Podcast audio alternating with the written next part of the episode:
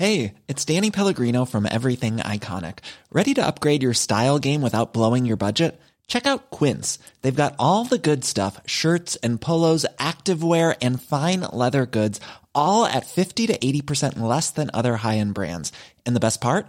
They're all about safe, ethical, and responsible manufacturing. Get that luxury vibe without the luxury price tag.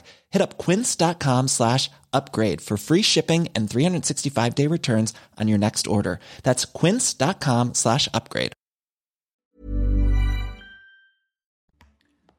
Bonjour et très heureux de vous retrouver euh, sur 90 minutes info. On décrypte l'actualité de la journée. On débat cet après-midi, notamment dans quelques instants sur l'élection d'Éric Coquerel comme président de la commission des finances à l'Assemblée nationale. Avec nous autour de ce plateau, Jean-Michel Fauvergue. Bonjour. Bonjour. Vous êtes cofondateur du groupe d'études Initiative Sécurité Intérieure, ancien patron du RAID euh, également. William Martinet, bonjour. Bonjour orateur national de la France insoumise, député NUPES de la 11e circonscription des Yvelines. À vos côtés, Ludovine de la Rochère, bonjour. Bonjour. Présidente de la Manif pour tous. On vous entend dans un instant, mais tout de suite, le rappel des titres, et c'est avec Mathieu Rio.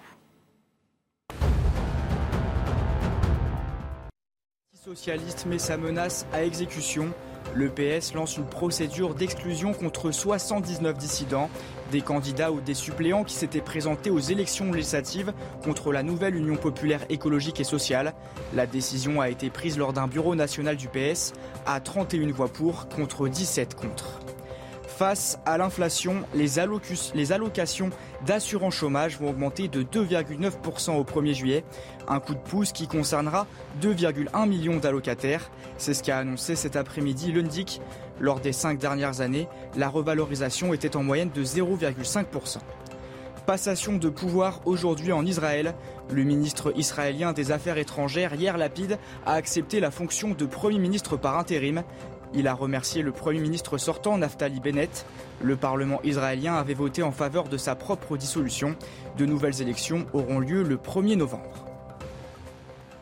Et on démarre donc avec Éric Coquerel, député euh, La France Insoumise, élu président de la très convoitée commission des finances. Florian Tardif, bonjour. Vous êtes euh, à l'Assemblée nationale, euh, le député de Seine-Saint-Denis, membre de la NUPES, l'a donc emporté ce matin. C'était face à Jean-Philippe Tanguy du Rassemblement national notamment. Oui, tout à fait. Éric Coquerel qui a été élu au bout du euh, troisième tour à la tête donc de cette euh, commission euh, des finances, commission stratégique ici à l'Assemblée nationale après plusieurs suspensions de séances. Pourquoi? Tout simplement parce que c'est un poste clé, convoité. Convoité, il était notamment par les membres du Rassemblement national qui estimaient que ce poste stratégique devait leur revenir étant donné qu'ils sont le premier groupe d'opposition ici à l'Assemblée nationale. Je précise bien groupe d'opposition puisque la NUPES dans le même temps estime être la première force d'opposition en termes euh, de députés euh, qui siègent dans l'hémicycle. Il y a eu euh, des tractations importantes entre les, membres du Rassemblement national et les républicains pour tenter de nouer une alliance, sauf que les membres des républicains ont estimé qu'ils avaient plus à perdre en négociant comme cela avec le Rassemblement national. C'est pour cela que arithmétiquement, Éric Coquerel a pu être élu donc à la tête de cette commission des finances. Jean-Philippe Tanguy, qui était le candidat, candidat malheureux donc face à Éric Coquerel, n'a pas caché sa déception. Éric Coquerel, nouveau euh, président de cette commission euh, des finances, a pris euh, la parole très rapidement après cette élection en expliquant que la commission des finances allait être un lieu de débat et non de buzz, où on débat du fond. Comprenez qu'il tente aujourd'hui de jouer la conciliation face à ces nombreuses réactions, parfois âpres, qu'a suscité son élection aujourd'hui. Merci beaucoup euh, Florian pour toutes ces précisions. Florian Tardif euh, en direct de l'Assemblée nationale. Et on accueille sur ce plateau Olivier D'Artigol, chroniqueur politique. Bonjour, euh, qui nous rejoint. Je vous propose, avant de vous entendre, d'écouter Éric Coquerel. Justement, il, a réagi il y a quelques instants. Écoutez. Il était essentiel que la NUP montre qu'elle était le plus gros, la plus grande force d'opposition. Je dis la NUP parce que je suis le président au départ, enfin, au départ, le candidat de la NUP même si après je suis le président de la commission, de, tous les, de, toute la commission des finances. Mais donc c'était essentiel. Voilà, c'était aujourd'hui que ça se jouait. C'était pas euh, hier. On a, euh, on a vu qu'il y avait euh, ce qu'on a caractérisé comme des, des ententes entre la majorité, y compris avec le Rassemblement national. Aujourd'hui se jouait un enjeu à la fois pour nous, mais un enjeu démocratique. C'était absolument nécessaire. Et de ce point de vue-là, moi je tiens à le saluer. Voilà, il faut le saluer de temps en temps, le fait que la majorité ne participe pas au vote Pourquoi c'était nécessaire Parce que ça voulait dire qu'elle ne s'arrogeait pas le, droit de choisir son opposition. Euh, et ça, c'était décisif pour la suite. Elle l'a fait et euh, je trouve ça plutôt positif. William Martinez, et donc la NUPES, aujourd'hui, le, premier groupe d'opposition, puisqu'on s'interrogeait de savoir si c'était juste une simple entente. aujourd'hui, ça se confirme. Pour vous, c'est un vrai groupe? Oui, je crois que nous avons eu la preuve euh, dans ces votes pour la présidence de la Commission des finances que euh, cette NUPES, donc qui rassemble 150 députés, euh, est la principale force d'opposition au sein de, l'Assemblée nationale. Et je crois que ce qui s'est passé ce matin est très, très important. Je rappelle que la Commission des finances est la commission qui examine chaque année, entre autres, le budget de l'État. C'est une des commissions qui est les plus importantes. D'un point de vue démocratique, ça me paraît essentiel que ce soit un président de la Commission qui soit de la NUPES, parce que je rappelle que le règlement de l'Assemblée nationale précise que c'est un groupe d'opposition qui doit avoir la présidence de cette commission, que traditionnellement euh, le groupe majoritaire ne prend pas au vote pour ne pas interférer entre les groupes euh, d'opposition. C'est ce qui a été respecté aujourd'hui et c'est quelque chose qui me paraît, euh, qui me paraît important parce que on a quand même vu sur d'autres sujets, notamment hier quand il s'agissait d'élire la question, la vice-présidence de l'Assemblée nationale, etc. On a vu un arc de force politique LR, LRE RN qui a servi à marginaliser euh, la NUPES. Moi, je suis très heureux de voir que ce matin, pour la Commission des finances et sa présidence, qui est le sujet le plus euh, sérieux, il n'y a pas eu euh, cet arc politique et que c'est la démocratie qui a été respectée. Et encore une fois, c'est normal et c'est sain que ce soit la principale donc, force Donc aujourd'hui, il n'y a plus de LFI, de PS, de Verts, c'est la NUPES.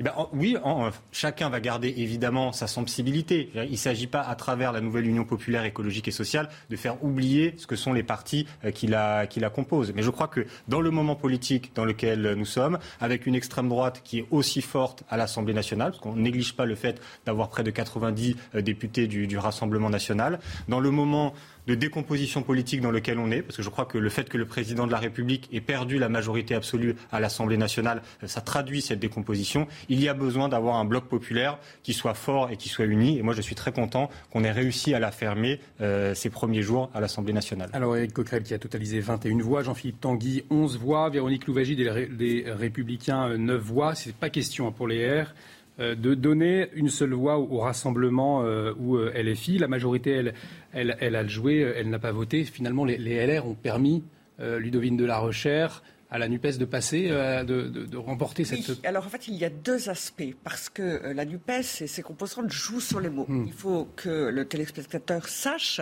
que ce qu'on appelle à l'Assemblée nationale un groupe parlementaire, c'est un groupe qui partage les mêmes convictions, bien entendu, qui a un président qui a des temps de parole et qui a des capacités en termes euh, d'intervention, de dépôt d'amendements, de dépôt de euh, propositions de loi, etc.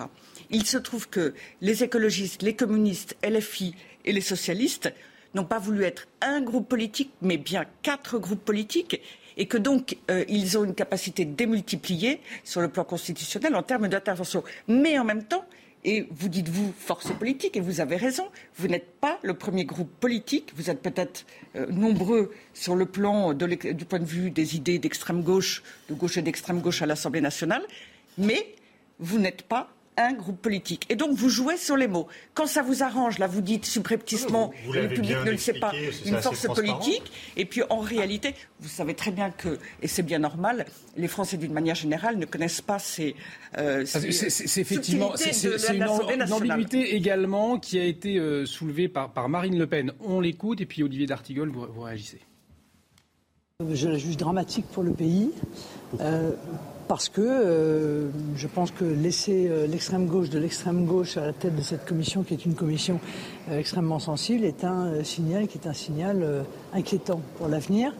les républicains portent une responsabilité intégrale dans cette situation. Ils le savent bien d'ailleurs, car ils avaient la possibilité de faire autrement. Ils ont refusé l'accord qui avait été envisagé et qui permettait, grâce à une présidence tournante, euh, d'éviter précisément euh, de confier euh, cette place si sensible à M. Eric Coquerel.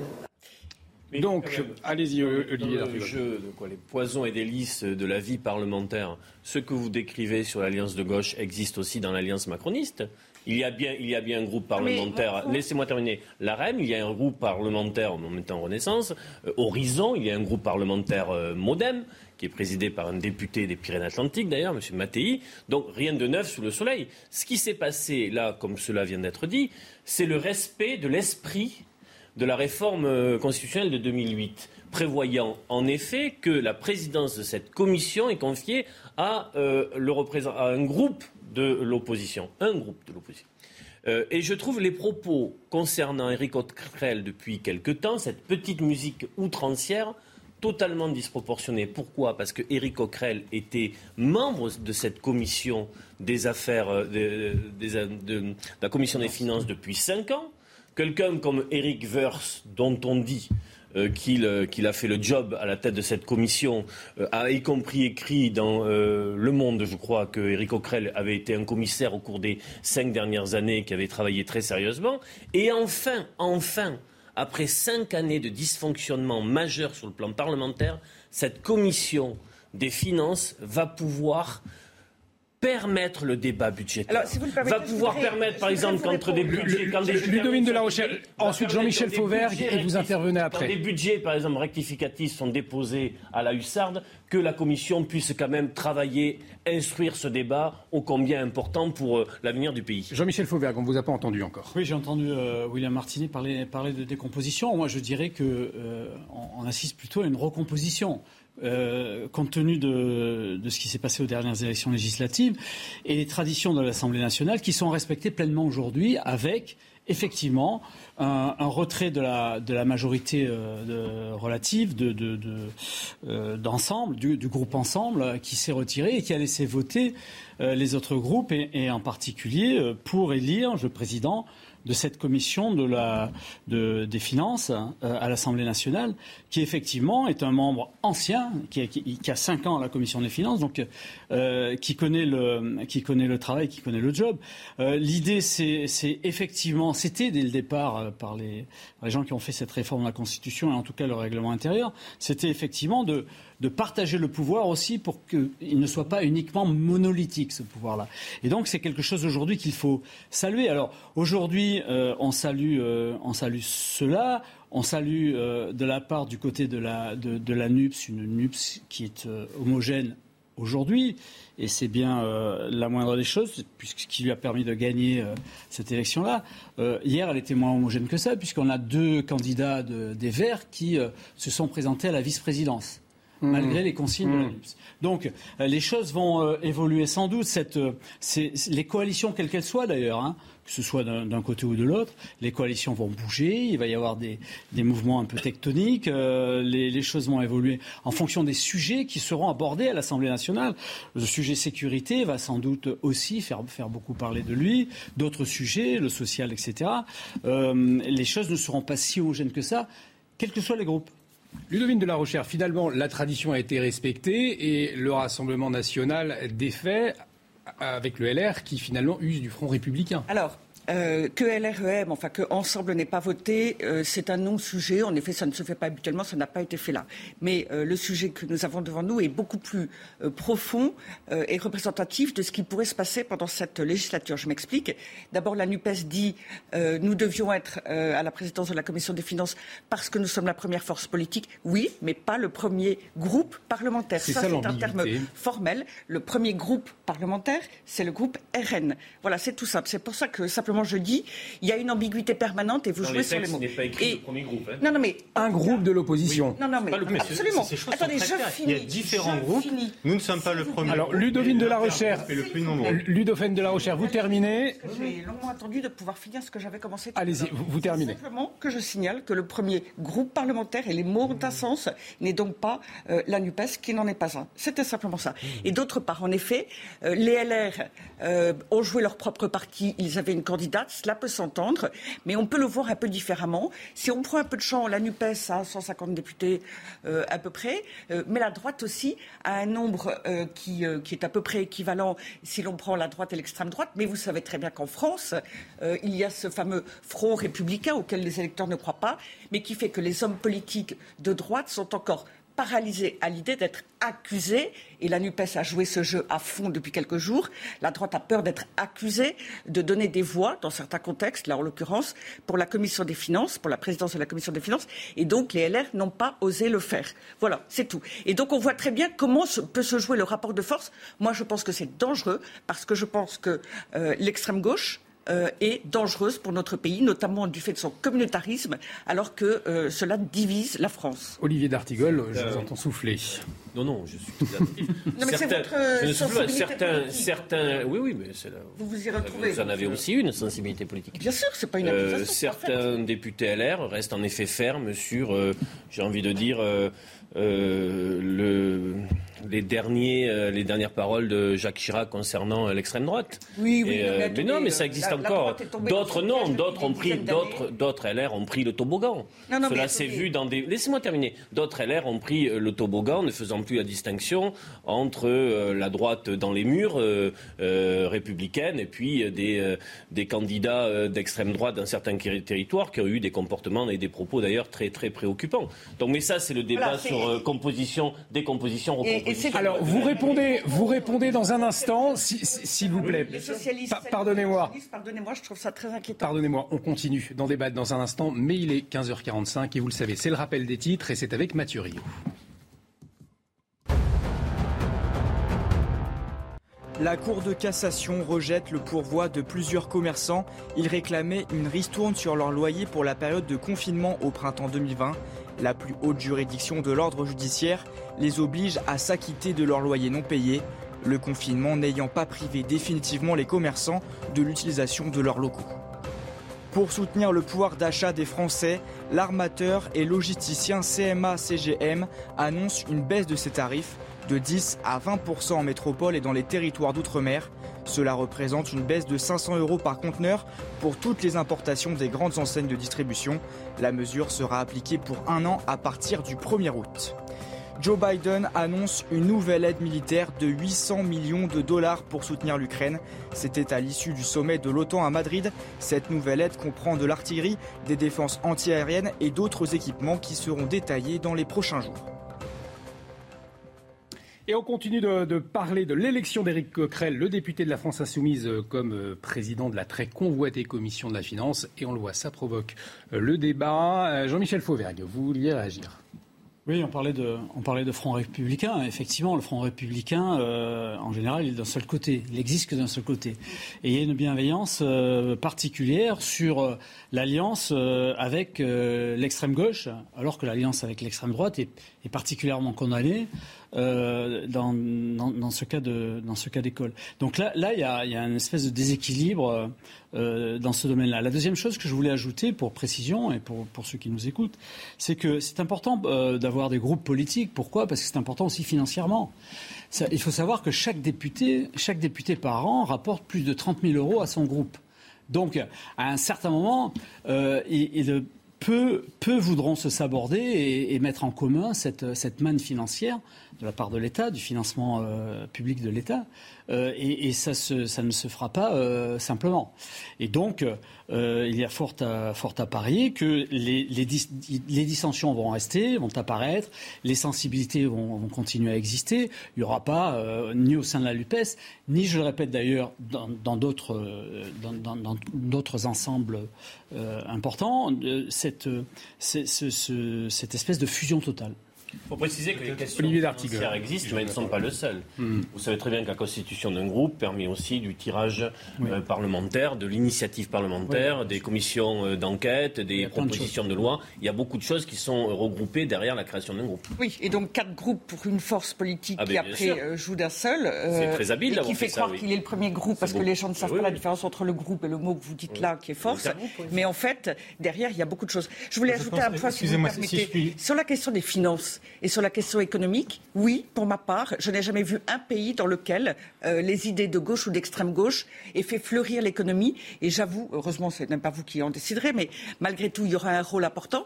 Et cela m'inquiète. William Martinet, votre réponse Pour clarifier sur euh, cette nouvelle union populaire écologique et sociale, parce que moi je ne pense pas du tout qu'il y ait une ambiguïté, et je pense que les gens peuvent comprendre très clairement de quoi nous parlons. Il y a les groupes parlementaires, vous l'avez très bien décrit, je ne reviens pas là-dessus. Nous avons décidé, en complément de ces groupes parlementaires, de former un intergroupe qui est la nouvelle Union populaire écologique et, sociale. Et ce qui fait la force de cette nouvelle Union populaire, laissez-moi finir s'il vous plaît. Ce qui fait la force de cette nouvelle Union populaire, c'est pas seulement que nous arrivons à nous mettre d'accord là pour les postes à la Commission des finances ou euh, je ne sais où. C'est important que nous euh, soyons d'une même voix sur ces sujets-là, mais là n'est pas l'essentiel. L'essentiel, c'est le programme ce qui fait la nouvelle Union populaire écologique et sociale, c'est au vous cours de la campagne vous entendre sur un programme commun, justement. mais nous l'avons, monsieur. Les 650 propositions qui est le programme commun de la nouvelle Union populaire écologique et sociale. Bon, ben pour toutes les raisons qui ont, été, qui ont été dites euh, avant. Et donc 650 mesures, c'est le SMIC à 1500 euros, la retraite à 60 ans, le blocage des, des prix. Et je le dis tout de suite à ceux qui nous écoutent, vous allez la voir cette nouvelle Union populaire, pas seulement pour l'élection du président de la Commission des finances, mais dès la semaine prochaine dans le débat parlementaire, quand le gouvernement présentera son, son projet de loi sur le pouvoir d'achat, nous aurons un contre-projet qui sera celui des parlementaires de la nouvelle Union populaire. Donc il y a, ah, si vous voulez, vous, pouvez, vous pouvez appeler ça ambiguïté si vous voulez. Moi, ça me paraît très clair qu'il y a 150 députés qui défendent un programme commun de 650 mesures et qui sont prêts à gouverner, qui sont prêts à gouverner, et notamment sur ce sujet du pouvoir d'achat, qui est l'urgence absolue dans la période. chacun son tour. pas y avoir quatre groupes Chacun son tour. Madame, quand Jean-Michel Fauvert. C'est pas exactement comme ça que ça va se passer, je vous l'annonce d'ores et déjà. Et oui. Je, suis désolé de vous, décevoir, mais c'est pas exactement comment, comme ça que ça, ça, va se passer. Il va y avoir un projet qui va être présenté par le gouvernement, et ce projet sera amendé sans doute par euh, Alors, je, sais un petit peu comment ça va se passer et nous allons déposer une proposition de loi commune. Permettez-moi de, vous informer de, ça. Le, la semaine prochaine, par, des députés de l'opposition, des députés de la majorité, des députés de, euh, des, extrêmes. Donc les, les, textes vont être amendés et seront ensuite votés euh, groupe par groupe, en fonction de la, de la sensibilité des groupes. Vous donnerez des consignes pour l'ensemble de vos groupes. Nous, nous ferons une proposition de loi. Non, non, je vous dis, en, complément de ce que vous décrivez très bien, qui est le processus parlementaire, nous allons déposer ensemble, tous les groupes parlementaires de la NUPES, nous allons déposer une proposition de loi commune. Sans doute, je, je, avec de cette proposition-là qui sera discutée euh, devant l'Assemblée nationale, ce sera du projet de loi que le gouvernement va, va, va, déposer et qui sera le, le, le seul texte à être discuté, même si vous avez déposé quelque chose. Olivier Qui sera, et qui sera sans doute amendé par un certain nombre C'est intéressant parce que est-ce que la nouvelle méthode, il y a du clair-obscur dans tout ça, euh, euh, présentée par euh, Emmanuel Macron du fait de la nouvelle donne parlementaire, sur, le, sur laquelle il a demandé d'ailleurs à Elisabeth Borne de travailler, de consulter. Est-ce que vous allez, vous allez le faire uniquement sur des projets de loi gouvernementaux ou des propositions de loi venant euh, du camp macroniste et en disant mais venez amender, euh, on peut bouger, euh, les lignes peuvent bouger Ou est-ce que vous allez aller jusqu'à dire tiens là, il y a une proposition de loi venant des oppositions ou d'une opposition, elle nous paraît intéressante et nous la prenons à, notre compte. Concernant les nuances, elles existent partout. Vous avez bien vu que euh, François Bayrou est contre la constitutionnalisation euh, du euh, droit de l'IVG. Donc, il y a aussi du débat dans le camp de la droite et s'il y a un programme absolument commun, comme la vie, le dit, c'est la vie politique, ah, démocratique. Vous avez tout à fait raison. Et donc, au sein d'un groupe parlementaire, qu'il y ait des différences, c'est tout à fait légitime. La Nupes n'aurait pu être qu'un seul groupe parlementaire. Là, vous allez donc vous. Mais il y a des autres groupes parlementaires dans le camp présidentiel. Aussi. Terminé, Ludovine de la Rochère. Une proposition de loi pour laquelle vous aurez quatre fois plus de temps de parole, de possibilités d'amendement comme c'est le cas pour le camp présidentiel. Euh, il y a un groupe Modem, il y a un groupe Horizon. Disons que, de manière générale, la pratique euh, sous cette cinquième République est que les alliances se font et se défendent de manière informelle. Mais il y a une formalisation, c'est très intéressant. D'ailleurs, vous, vous tirez parti à fond euh, des textes avec une certaine ambiguïté parce que c'est nouveau. Moi, je trouve que c'est à la limite de l'honnêteté intellectuelle vis-à-vis du public. Mais donc, vous vous dites, euh, on est un intergroupe parlementaire. Il n'y a aucune existence réglementaire à l'Assemblée nationale d'un intergroupe, et tout en étant un groupe, euh, enfin quatre groupes. Voilà, on, on, arrive, on arrive au, terme de ce débat. On va faire une pause dans un instant. On va revenir sur le verdict des attentats du 13 novembre après dix mois d'audience. La Cour d'assises spéciale donc condamné les 20 accusés des peines allant de deux ans de prison à la perpétuité et maintenant on en parle dans un instant. De retour sur le plateau de 90 minutes info, on retrouve nos invités dans un instant pour débattre. Mais avant, un point sur euh, l'actualité avec euh, Éric Coquerel. On en a parlé, qui a donc été élu ce matin président de la très convoitée commission des finances. Le candidat de la NUPES était opposé à Jean-Philippe Tanguy pour le Rassemblement national et à la candidate des Républicains Véronique Louvagie. Pour Marine Le Pen, le résultat de cette élection est inquiétant pour l'avenir. On l'écoute. Je la juge dramatique pour le pays. Euh, parce que euh, je pense que laisser euh, l'extrême gauche de l'extrême gauche à la tête de cette commission, qui est une commission extrêmement sensible, est un signal qui est un signal inquiétant pour l'avenir.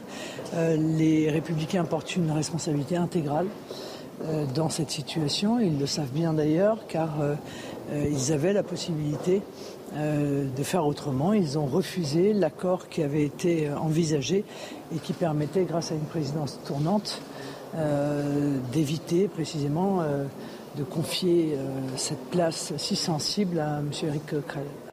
Une peine de trois ans de prison avec sursis pour le logeur de Salah Abdeslam à Bruxelles à la fin de sa cavale. Au lendemain de la fin du procès des attentats du 13 novembre 2015 à Paris, le tribunal correctionnel de Bruxelles a jugé 14 complices des auteurs des attentats. Parmi les prévenus, quatre ont été acquittés.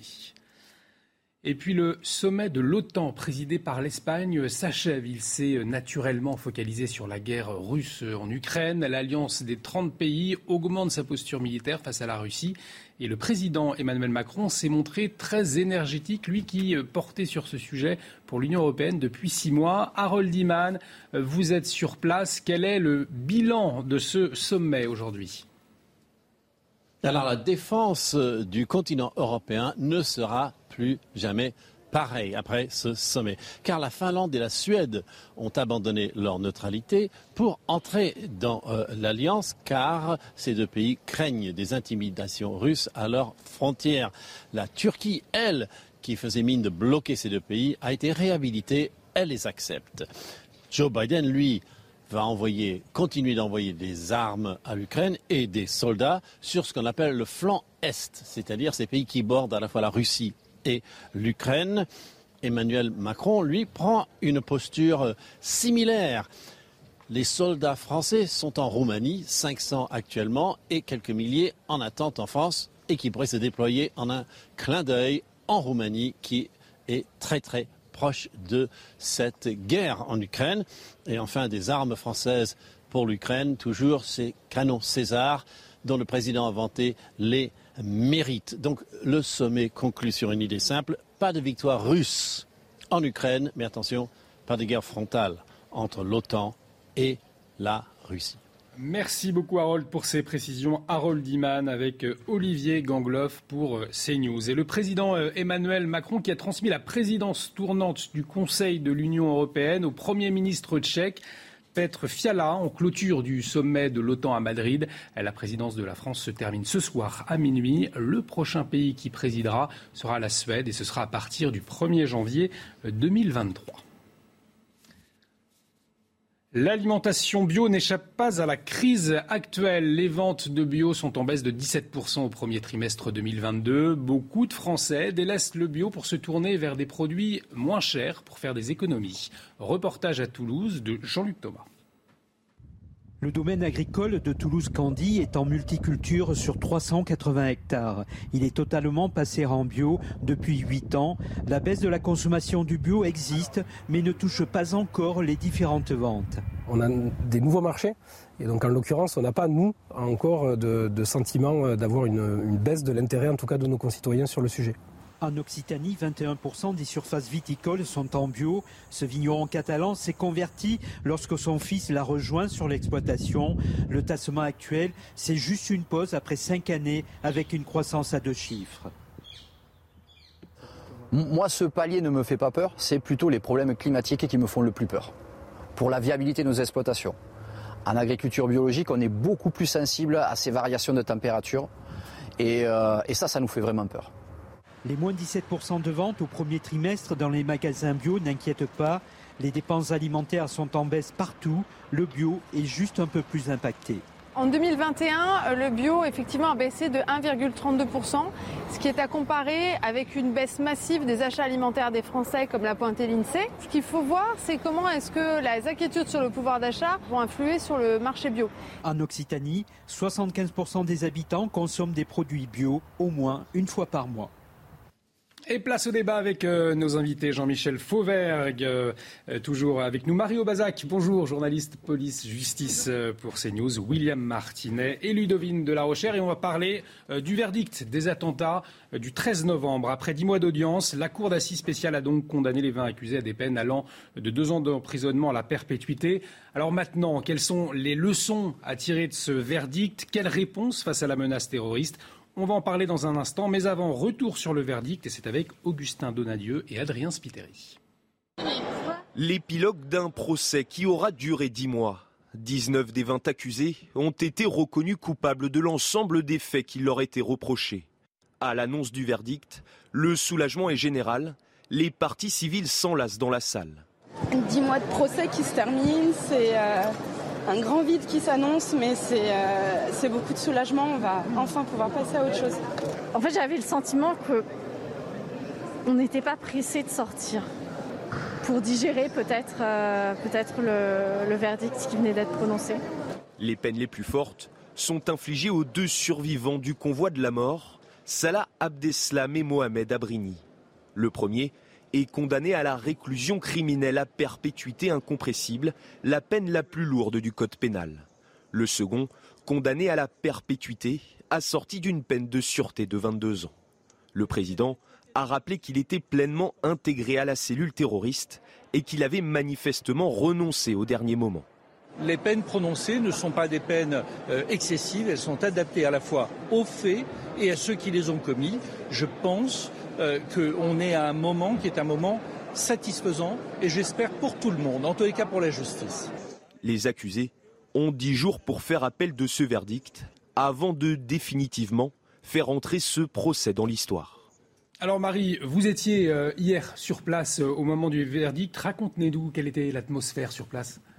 Alors, ce qu'on peut dire, c'est que euh, une fois que la course est euh, retirée, hein, que ce verdict avait été euh, énoncé, il y a eu une, sorte de flottement dans la salle du côté des partis civils. Hein. On a entendu beaucoup d'entre eux à la sortie nous dire que justement, ils n'avaient pas vraiment hâte de sortir de cette salle. Ils ne se sont pas précipités pour sortir. Certains se sont même approchés du box des accusés un peu plus près. Hein. Cette salle d'audience, elle était évidemment extrêmement grande. Donc parfois, si on est tout au fond de la salle, on ne voit pas vraiment les accusés euh, dans le box. Certains se sont approchés pour, euh, pour voir leur réaction, pour peut-être pour certains euh, les voir une dernière fois. Il y a aussi certaines parties civiles qui ont créé des liens très forts avec les trois accusés qui comparaissaient libres, qui eux ont été condamnés mais ne retourneront pas en prison. Certaines parties civiles les ont enlacés, les ont réconfortés, leur ont dit qu'elles étaient heureuses pour eux, qu'ils ne retournent pas en prison. Et puis du côté des parties civiles, c'est un peu ambivalent. Il y a pour certains un vrai soulagement que ces dix mois de procès soient terminés parce que certains d'entre eux avaient mis leur vie complètement entre parenthèses. Euh, il y a euh, l'un des rescapés du Bataclan, par exemple, qui n'est pas allé travailler pendant dix mois et qui, pour la première fois depuis le 8 septembre, va retourner au travail lundi. Donc pour lui, euh, c'est un soulagement, une, une, page qui se tourne. Pour d'autres, il y a quand même une forme d'appréhension aussi. La peur du vide. Une, peur du vide, c'est un mot qui est revenu. Et d'ailleurs, on peut noter que pour gérer justement ce passage à l'après-procès, il y a le numéro d'assistance aux victimes et aux parties civiles qui en vigueur jusqu'à la fin de l'été, jusqu'à la fin du mois d'août. William Martinet, face à des actes qui dépassent tout, on ne va pas y revenir, on les a tous en tête, est-ce qu'on peut parler de la victoire de, l'État de, droit? Quelle est la portée de ce verdict pour vous? Oui, je crois. Euh, alors, d'abord dire qu'un procès comme celui-là, il a une importance euh, extrême, une importance pour euh, faire avancer la vérité. On a besoin de l'institution judiciaire face à un événement aussi violent, aussi détestable, pour réussir à décortiquer, analyser, euh, comprendre ce qui, ce qui s'est passé. Donc il y, a, y a ce travail de vérité. Il y a le travail de, reconstruction, euh, de soutien euh, aux victimes des attentats que vous avez évoqué. Et effectivement, je crois que de ce point de vue-là, le procès a eu un rôle qui est très, euh, qui est très important. Et, je pense que, que, oui, au final, on, moi en tout cas, je suis très fier d'être dans un pays qui, face à ces attentats et face à ces événements, il répond par la force de ce qu'est de ce qu'est l'état de droit. Donc avec évidemment des, des peines qui sont qui sont extrêmement fortes et ce qui paraît tout à fait tout à fait légitime. Mais voilà, du point de vue de l'état de droit, je pense que c'est important. Alors il y a peut-être une question philosophique qui se pose sur ce qu'est la perpétuité incompressible. Voilà, je pense que euh, au-delà du sujet de ce, procès, euh, je pense qu'il faut avoir ce débat philosophique.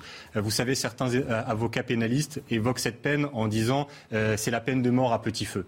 Donc je pense que voilà, il faut être capable philosophiquement de se questionner sur euh, est-ce que à terme notre pays doit garder ce type de ce type de sentence? Il faut aussi avoir ce, recul-là. Mais voilà, à l'exception de cette de cette parenthèse, je pense qu'encore une fois ce, procès, ça a été un moment de, de rassemblement d'union nationale très fort dont, nous avions absolument besoin. Jean-Michel Fauvergue, on vient d'entendre la question soulevée par William euh, Martinez sur la peine de, de sécurité incompressible, euh, perpétuité incompréhensible. Il faut le soulever ce débat selon vous?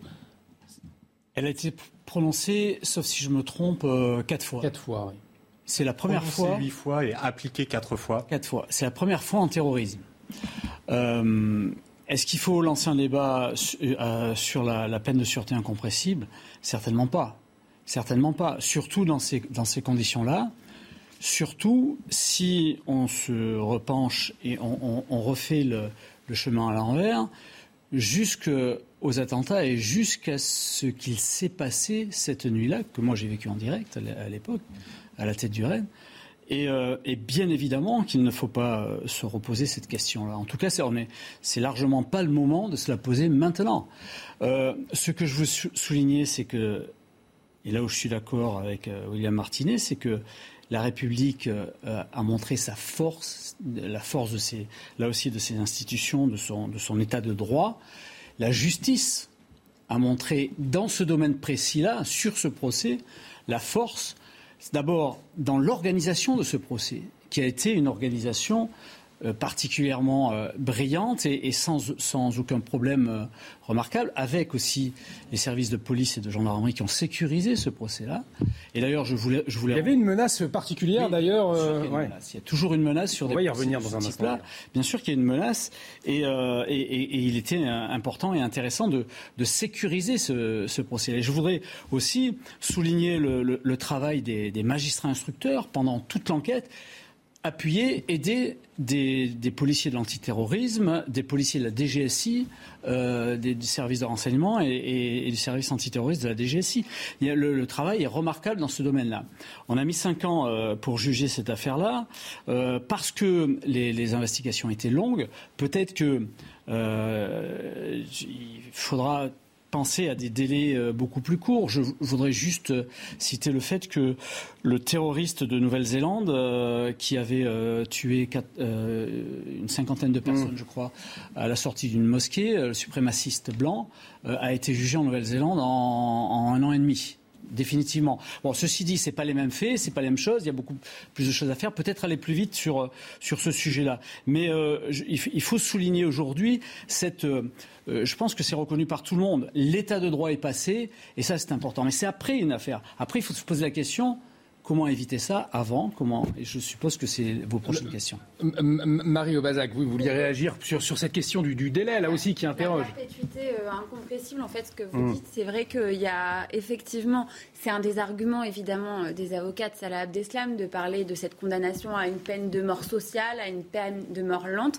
Mais ce qu'il faut préciser peut-être, c'est que même du côté de certaines parties civiles, par exemple Georges Staline, le père de Lola, qui a été tué au Bataclan, lui, il était contre cette cette peine de perpétuité incompressible. Il y a aussi une avocate de 37 parties civiles qui euh, a euh, pris la parole euh, pour réagir et elle, elle s'est dit effarée par une telle sanction parce que pour elle, ça signifie qu'on part du principe que Salah Abdeslam est irrécupérable. Donc effectivement, ça interroge et ça fait débat aussi du côté des parties civiles, même si d'autres sont satisfaits de cette peine. Et eh bien justement, comme maître Gérard Chemla, pour lui, les magistrats ont remis l'église au milieu du village. Écoutez-le. On a la sensation, après le verdict, qu'on tourne une page. Euh, on a eu un long procès, on a ouvert toutes les portes, les, magistrats ont remis l'église au milieu du village, comme on dit. C'est-à-dire qu'ils ont entendu ce qui a été expliqué, ils ont écouté la défense, ils ont écouté l'accusation, ils ont pris une décision qui est une décision motivée. Ce qui était le plus intéressant, c'est finalement cette lecture de la motivation. Ce n'était pas compliqué, ce n'était pas très long, mais c'était très clair. Ludovine de la Rochère, on vous entend dans un instant euh, sur cette question, euh, mais tout de suite, il est presque 16h15, le temps de faire un point sur les dernières actualités, et c'est avec Mathieu Rio. Elisabeth Borne prononcera son discours de politique générale mercredi prochain à l'Assemblée nationale et au Sénat.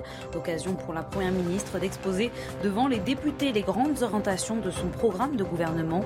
Sur cette déclaration, la question d'un vote de confiance n'est cependant pas encore tranchée selon Matignon. Un vote qui engagerait la responsabilité d'Elisabeth Borne devant les élus.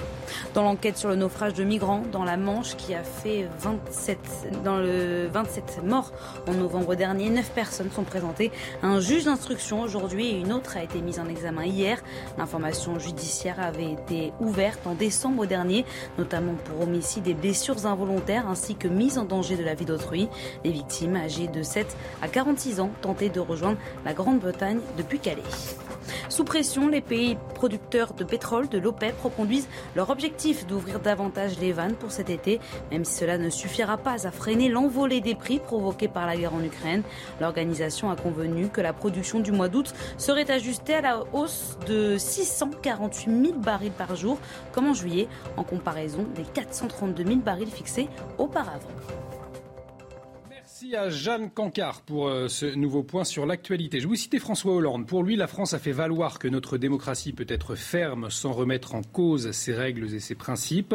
Euh, c'est ce qu'il a déclaré donc dans un euh, communiqué. On le rappelle, il était président au moment des attentats. Ludovine de la Recherche, c'est un bon résumé finalement Oh, je ne sais pas si c'est un bon résumé. À vrai dire, moi, j'irais même au-delà, et j'irais même au-delà de la question de la République ou de la démocratie. C'est une question de civilisation. C'est-à-dire que nous, nous avons proposé euh, à tous les présumés euh, coupables, pardon, euh, d'avoir même d'abord toutes les règles qui vont bien, qui sont nos règles en termes de droit, et jusqu'à leur proposer à chacun un et voire plusieurs avocats. Cela a parfois été contesté, mais moi je pense que c'était tout à notre honneur et que c'est le sens même de la civilisation.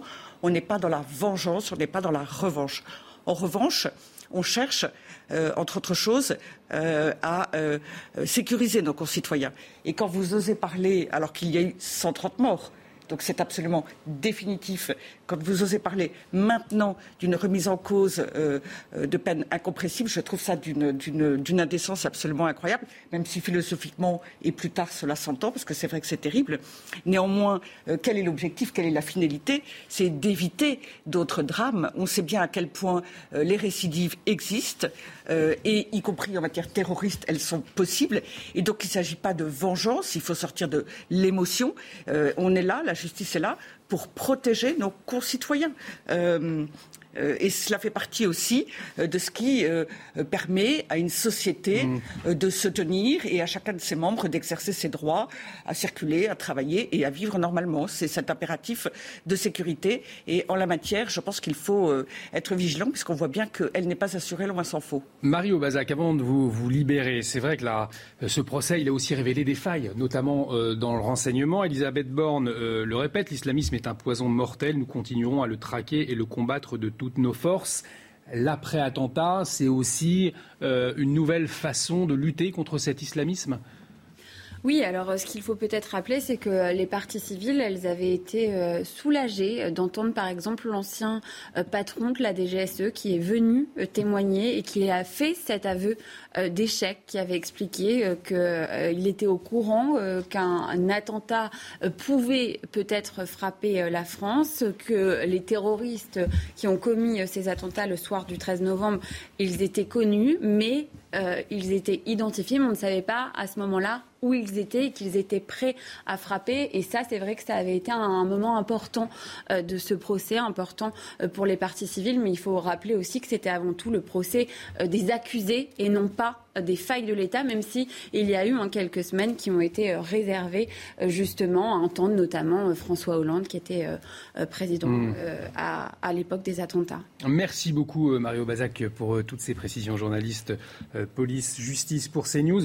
On va parler de l'insécurité euh, à, présent euh, avec cette célèbre violoniste. Elle s'appelle Julie Berthollet. Elle a été agressée deux fois le même jour à Paris et elle l'a déclaré publiquement. Elle est venue témoigner ce matin sur notre antenne. Face à l'insécurité, elle veut désormais quitter la France. Retour sur les faits, c'est avec Adrien Spiteri.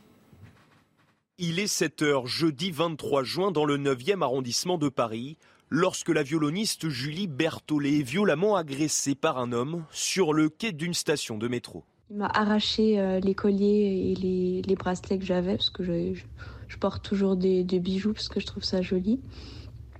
Et euh, du coup, je suis tombée. Il m'a, il m'a griffé en me les arrachant. J'ai voulu remonter quelques marches pour, euh, pour rattraper mes affaires.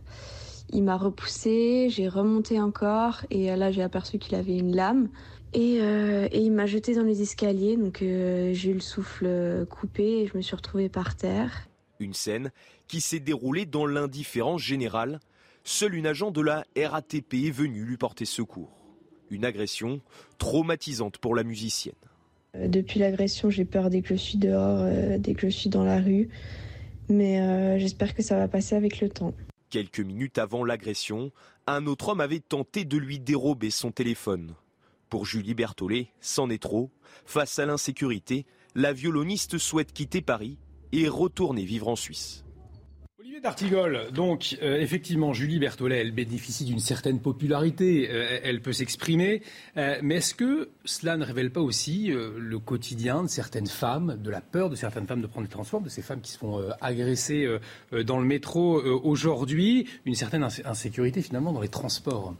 Oui, il y a de l'insécurité qui, existe dans la société, bien évidemment c'est un témoignage, on, mesure bien le traumatisme et le choc euh, euh, pour, euh, cette personne-là.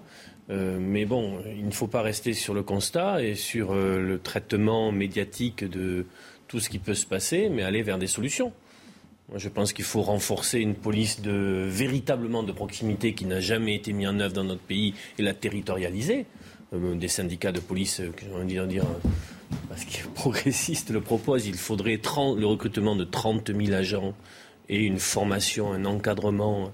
Euh, voilà, il faudrait peut-être euh, des, je ne les connais pas, euh, renforcer le dispositif à la RATP de, présence humaine, de contrôle et d'intervention. Et puis après, il y a bien évidemment en amont tout ce qu'il y a à mobiliser dans notre société en termes d'éducation, de lutte contre les incivilités et contre la violence. Jean-Michel Fauvergne. pour, pour, lutter contre la, contre la criminalité, euh, il, faut continuer, il faut continuer le combat, euh, effectivement, et il faut euh, travailler sur deux pôles essentiels. Premier pôle, c'est la, présence, la présence d'acteurs de sécurité sur le terrain. Je dis bien d'acteurs de sécurité sur le terrain, et c'est ce que nous avons décliné avec la loi sécurité globale, c'est-à-dire à la fois de policiers, de gendarmes, là, où là où ils sont compétents, euh, de policiers municipaux, d'agents de la RATP. Euh, euh, il y a des, services spécialisés de la RATP, des agents privés de sécurité. Tous ces acteurs de sécurité doivent être. C'est ce qu'on appelait le continuum et la sécurité globale. Tous ces acteurs de sécurité doivent être présents pour rassurer, pour mmh. être au contact de, la, de la population et être présents sur le terrain.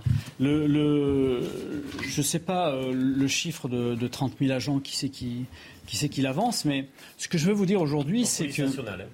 Ce que je veux vous dire aujourd'hui, c'est que euh, la police nationale a été euh, augmentée à l'effectif, police nationale et gendarmerie nationale, de 10 000, euh, de 10 000 policiers sur, le, sur le quinquennat précédent, auquel j'ai participé. Et, à chaque année, par cinquième, nous avons voté, nous avons voté pour ça. toutes les oppositions de l'époque ont voté contre, qu'elles soient de droite, de gauche, d'extrême droite, d'extrême gauche. Elles ont voté contre. Elles ont voté contre aussi l'augmentation de budget police et, gendarmerie. Pareil pour la justice contre l'augmentation d'effectifs, contre les augmentations de budget. Bon, j'appelle je, de mes voeux à plus de cohérence sur le prochain quinquennat et de manière à ce qu'il y ait véritablement sur ce domaine une. En, tout cas, on va, on va, le voir dans un instant, Jean-Michel Fauvergue. Les Français n'ont pas confiance en Emmanuel Macron, justement sur ces questions de sécurité 57%. On en parle dans un instant, mais tout de suite, on fait une pause. À tout de suite sur 90 minutes info. Et de retour sur le plateau de 90 minutes info avec Jean-Michel Fauvergue, Olivier D'Artigol, euh, William euh, Martinet, pardonnez-moi, Ludovine de La Rochère. Il est 16h30, le point de faire un point, le temps, le moment de faire un point sur les dernières actualités.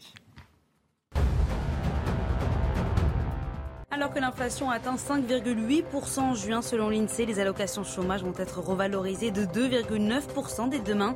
Un coup de pouce qui concerne 2,1 millions de Français. L'allocation minimale passe donc de 30,42 euros par jour contre 29,56 actuellement. Un rideau de fer est en train de s'abattre entre la Russie et l'Occident, c'est ce qu'a affirmé aujourd'hui le chef de la diplomatie russe, Sergei Lavrov, qui a même ironisé que les Occidentaux fassent attention et qui ne se coincent pas les doigts dedans, a-t-il ajouté. Les Occidentaux qui poursuivent les sanctions prises à l'encontre de Moscou face à son invasion en Ukraine. En Israël, les députés ont voté la dissolution du Parlement, ouvrant ainsi la voie des cinquièmes élections en moins de quatre ans et à l'entrée en scène du centriste Lapide. Il succédera demain à l'actuel Premier ministre pour assurer l'intérim jusqu'à la formation d'un prochain gouvernement.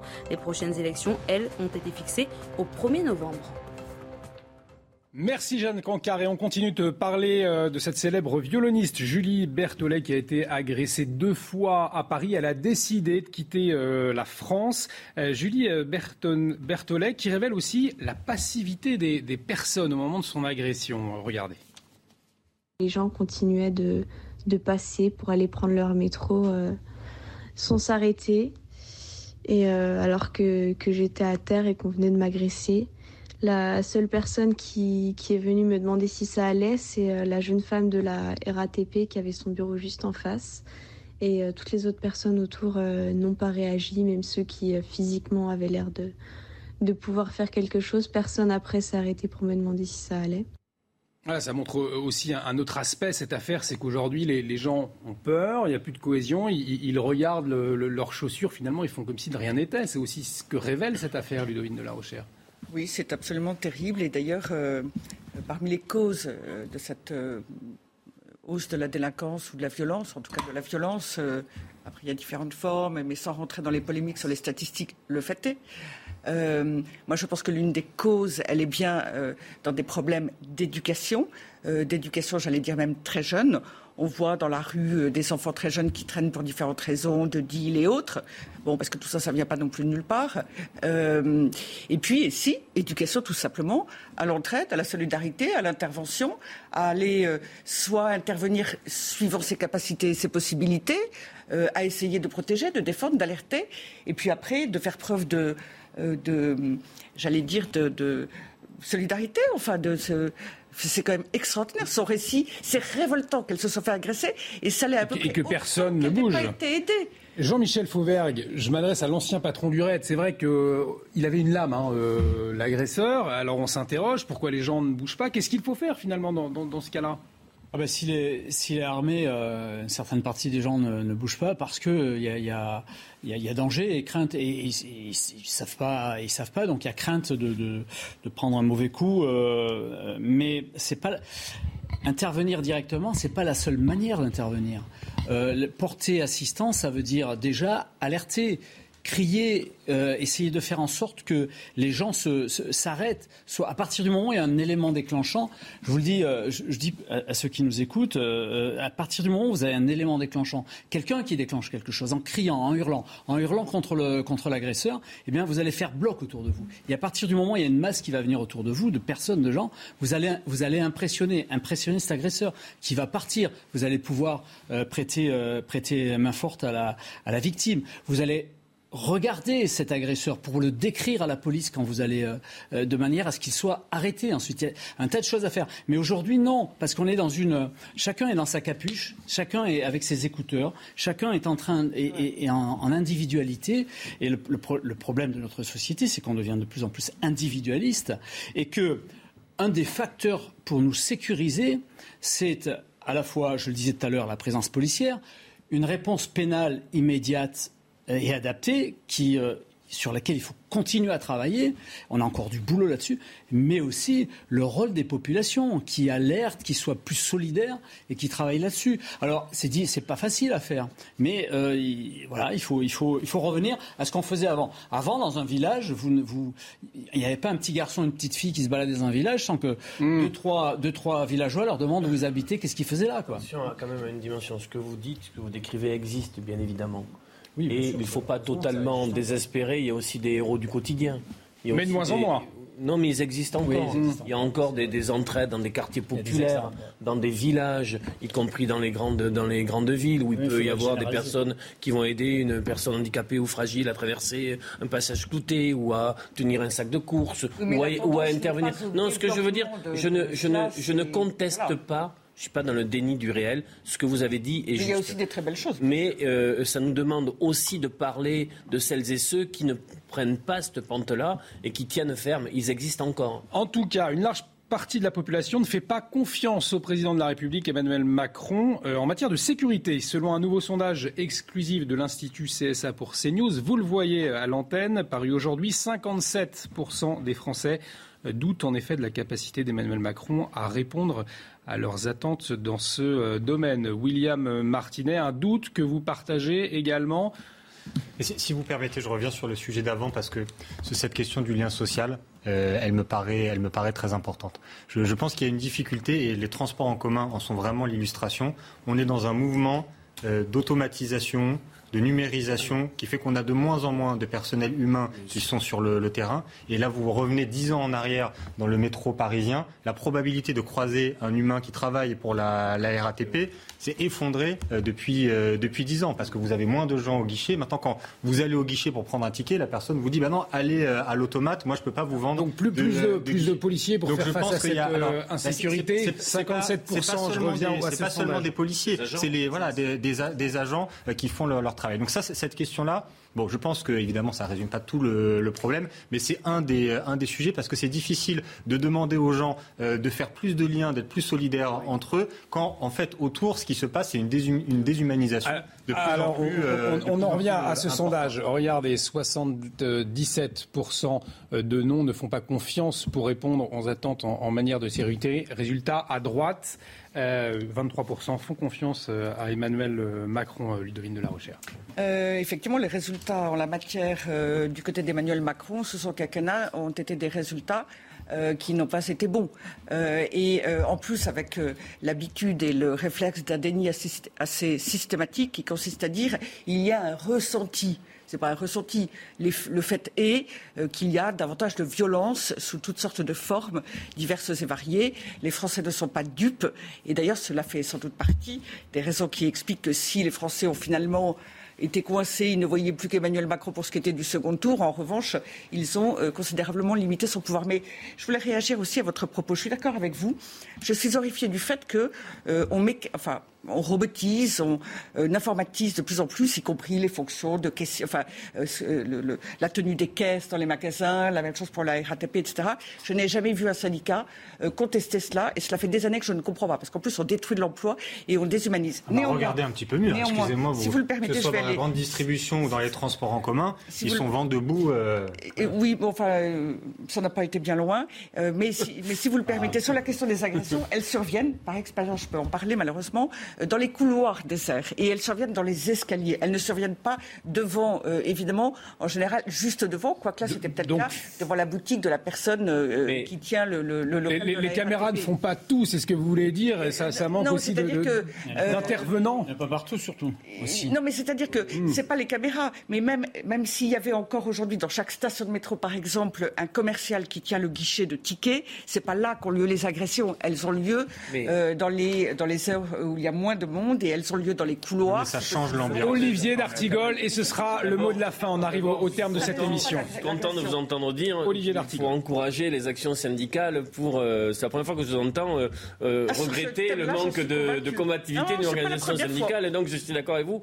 il faut, il faut soutenir les combats. Mais ce qui a été dit est, juste. On, on a vécu 20, 30 années où le lien social a totalement été délité, détruit, attaqué. Moi, je préfère un gardien d'immeuble qu'un digicode.